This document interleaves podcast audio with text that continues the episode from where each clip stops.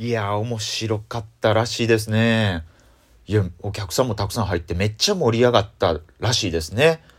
なんか聞きましたよ。ほんまに。今回、グレイテストショーマンつってね、ラングレン主催の鬼としみちゃん放課後ボーイズゲストがビスケットブラザーズさんのライブがあったらしいんでね、面白いって聞きましたよ。まあ、もちろん僕は見に行ってないですよ。っていうか、その、見に行けるわけがないんですよ、今。今このラジオトーク撮ってるのがお昼の12時とかなんですけど、まあ、そうです。見れるわけないんです。この後6時間後、7時間後とかにグレイテストショーマンが始まるんで、えー、僕はもちろん見に行ってないんですけど、あの、うんです。あの、グレイテストショーマン見に行ったねって言って、感想を教えてくれる人がさっき、えー、いてましてね。その人の話をいろいろ聞いたんですよ。はい。なんか、扉、ね、ガチャってね、その玄関の扉ガチャって開けたら、その、なんか全然知らない人が立ってて、なんか、体中なんか銀色のスーツみたいな着た人が、俺未来人やねん。先グレイテストショーマン見てきてんっていう人が教えてくれました。うん。僕も信じれなかったんですけど、はい。何が未来人やねんと思ったんですけど、その未来人のその背中側に、なんか空間に穴が開いてて、ワームホールって言うんですかね。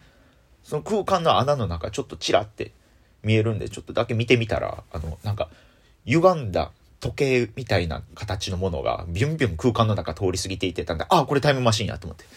間違いなく未来人やったんで、えーね、いろいろ感想聞きました、グレイテストショーマンの。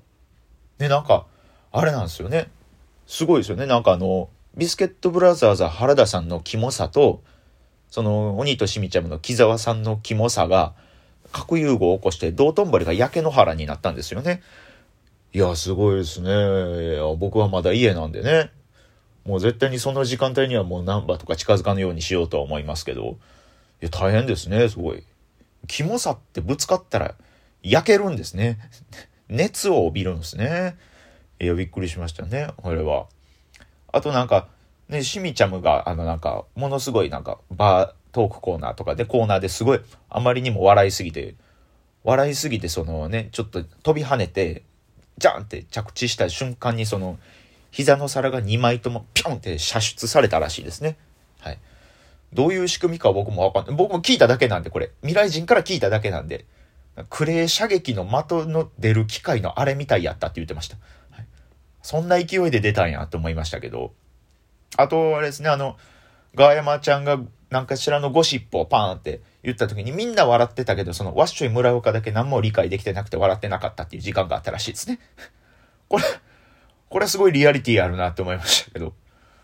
これはなんかすごい容易に想像できるなってなんか、ワッショイだけなんかついていけてないみたいな、ね、そんなイメージがあって。あとこれは、これはまあ見てないんですけど、まあこれ間違いなく事実なんやと思うんですけど、あの、大浜くんが変なこと言って変な空気になるっていう回数が4回あったらしいですね。これあの、多分、これ多分事実やと思います。いや、まあまあまあまあ。まあそんなヨタ話はね、さておきですよ。まあまあその後未来人帰っていきましたわ。はい。はい、この後どこ行くんですか？って聞いたら、あの、今から室町時代行って、そのグレイテストショーマンと脳を比べるねんって言ってました。はい。どっちがおもろいんでしょうね。わかんないですけど。いやー、グレイテストショーマン。クソが。失敗せえいやね。ねら。いやね。僕がなんでこういうことを言いますとね、言うかと言いますと、あの、2年前にもね、あの、グレイテストショーマンっていう全く同じ名前のライブがあったんですよ。ラングレン主催で。で、その時ね、僕実は出てたんですよ。それもね、ラングレン主催。そもそもラングレンが主催やったんです。なんかパナンバーパークスでネタ合わせしてる時にみんなで思ったんかな。で、あのー、ネタ合わせをね、パークスでしてる時に、なんか一組、めっちゃ面白いことしてる女芸人おるなってので、みんながちょっと話題になったんですよ。で、その女芸人っていうのが何期したか40期とかやったかな？の、ボンレスハムチャンズっていう女の子のコンビがおったんですよ。もうほんまもう、なんか漫才は漫才なんですけど、なんか、センターマイク一本立ててるだけでやってることずっとサーカスみたいな、すごい騒がしい女の子たちがいて、この子らと一緒にライブがしたいっていうので、だからまあ、ラングレンがすごい強く思って、ボンレスハムチャンズ中心にメンバーパパパって集めていって、そこに僕が入ってたんですよ。ラングレン、鬼としみちゃむ、あずき坊主、ボンレスハムちゃんで、グレイステストショーマンっていうライブをやったんですよ。で、まあまあ、その、その後、ボンレスハムちゃんズはちょっとまあ残念ながら解散しちゃいまして、えー、まあ伝説のライブやったなみたいな感じやったんですけど、この度、グレイテストショーマンというライブをやりますってラングレンが SNS で言うて、えっ？て思って。で、メンバー見てみたらさっき言った通り、ラングレン、鬼としみちゃむ、放課後ボーイズ。ゲストにビスケットブラザーズとやったんですよ。もうこの、いや、ボンレスハムちゃんズはま解散したから、もう一回呼ぶのは不可能っていうのはもちろんわかるんですけど、ここに、あずき坊主じゃないっていう、放課後ボーイズ入ってて、あずき坊主が入ってないっていうのが、もうこのもう、このもうわかります？明確な左遷。明確も明確。こんなショックなこと、聞いて大失敗せえ。バカタレ。クソったらがよ。いやー、これはほんまに、いやー、ショックでしてね。いや、でもね、いや、これほんまにでも、これも、でも、ちょっとその、なんちゅうんですかね。いや、な、いや、言い分、言い分っていうか、なんすか、なんて言うたらいいんですかね。それはまあまあまあまあ、僕、なんかして奈良ラングレンから見てね、僕に対しての力不足とかもあったんでしょうけど、これ SNS で見た時もうびっくりしましたよ、僕。ツイッターでこれパンって見た時に、えっ？って思って。俺、何にも声かかってないみたいな。俺、え？いつの間にか落選してる外れてるえ？誰のせいや？これ誰のせい？やまあ、せやね。これまずこの、自分じゃなくて誰のせいやが一番に思い浮かぶところが、あずき坊主のその器の小ささをすごい表してますよね。小さいっていうかほぼないですよね。ミクロですよね、多分。飲みが風呂に浸かるぐらいの器の大きさなんでしょうね、僕。風呂として使えるぐらいの。いや、だからそれがびっくりしましてね。いや、だまあまあまあ、でもね、左遷中かね。いや、でもね、その、呼ばなかったっていうのもね、なんかね、理由があったらしいんですよ。あの、実はその、ライブをやるってなった時に、ボンレスハムちゃんと鬼としみちゃんさんとかでやると思ってるんですって話を聞いた時に、ね、もうそ2年前ですよ。一番最初のグレイテストショーマンをやるってなった時に、近くでその話聞いてた、あ、俺も出たいって言ったんですよ、確かに僕が。でも、その、大浜くんやったかな、ラングレーの中では、もともと放課後ボーイズは呼ぶつもりやったんです。で、放課後ボーイズも入れてグレイテストショーマンを最初からやるつもりやったんですけど、まあ、そこにまあ、あずき坊主さんが、まあ、俺も出たいって言ってきたから、仕方なく入れたっていう向こうの言い分なんですよ。いや、でもこれはちょっと言わしてほしいんですけど、それはさ、出たいって、ね、言いますやん。そら僕は。いや、ちょ、さっきちょっと言うときました。その、これはもう僕も賭けです。二択です。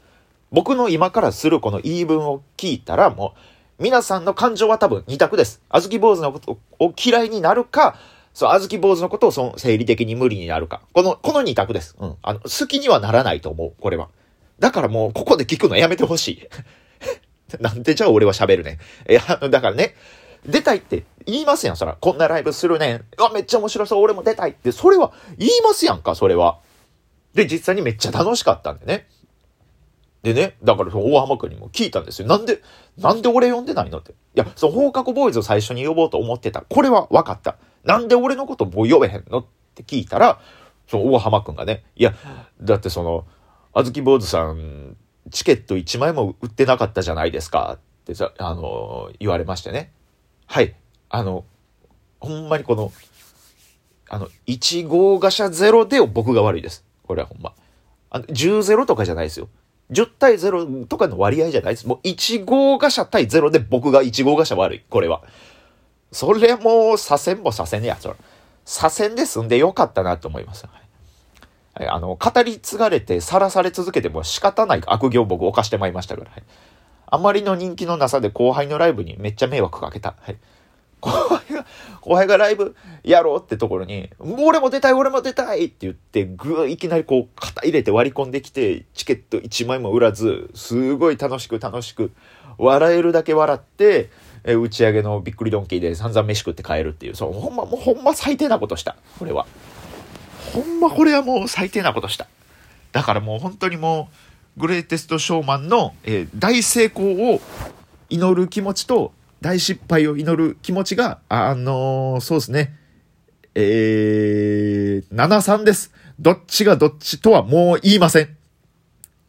ここで、あの、割合をどっちがどっちって発表して、その、えってなられたらもう完全にあずき坊主の、もうほんまにもう誰も僕に見向きもしてくれなくなると思うんで、これもう言いません。はい。まあまあ、その、大失敗せっていう気持ちが3あるだけでも相当やばいんやけどね。すいませんね。こんな話いろいろと聞いてもらいまして。まあとにかくグレイテストショーマンがやってる間は僕はもう本当にもうナンバーに近づかずに、はい。なんかどうでしょうね。なんか、そうですね。あの、日本の社長さんのキングオブコントの決勝のネタみたいな感じで、あの、バッティングセンター入って、あの、ずっとあの、150キロのボール腹で受け止め続けるっていう苦行で、はい。それで自分のことを戒めたいと思います。皆さんはあの、グレーテショーマン楽しんでください。っていうか、あ、そうか。もう、楽しみ終わった時間帯ぐらいですよね。いやー、またよかったら、はい。はい、感想を僕に送ってください。はい。僕は、あのー、別に返信はしません。出てないライブなんでね。グレートショーマン面白かったです、みたいな。これこれこうが面白かったです、っていう感想を僕に送ってください。